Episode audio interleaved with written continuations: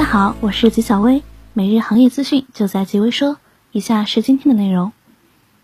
据消息称，二零二零年三月九日，据昆山论坛网友发帖爆料，昆山镇川路达新电子有限公司发布解散公告，租赁厂房已被出租房收回，目前无法继续经营。公司于二零二零年三月七日宣布解散。综合其他媒体报道，三月七日，该公司向员工及供货商发出了解散公告。声称公司近几年来连年亏损，租赁厂房已被出租方收回，目前已无法经营，遂决定解散。总之就是一句话，公司不干了。有网友称，昆山达新电子此次是假借疫情放假，实则关厂跑路。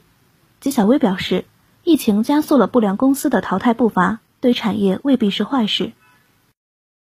近日，配方科技完成了数千万元 A 轮融资。本轮融资由创新黑马基金领投，百度风投跟投，经纬中国继续加码。据悉，此轮融资将用于扩大销售规模、研发新产品、引进商业人才、扩大品牌影响力。据经纬创投官方消息，作为引领工业智联革命的企业，泰亨科技拥有全球领先的人工智能芯片和算法，致力于推动传统工业设备的智能化升级，形成价值闭环。为制造商、客户和代理商提供跨品类、全站式的设备管理智能互联网解决方案。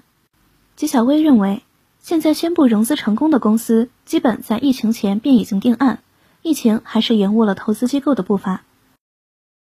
九日，赛普拉斯在其官网发布公告称，美国外国投资委员会已通知赛普拉斯，已经完成对其与英飞凌合并交易的审查，并确定合并中不涉及美国国家安全问题。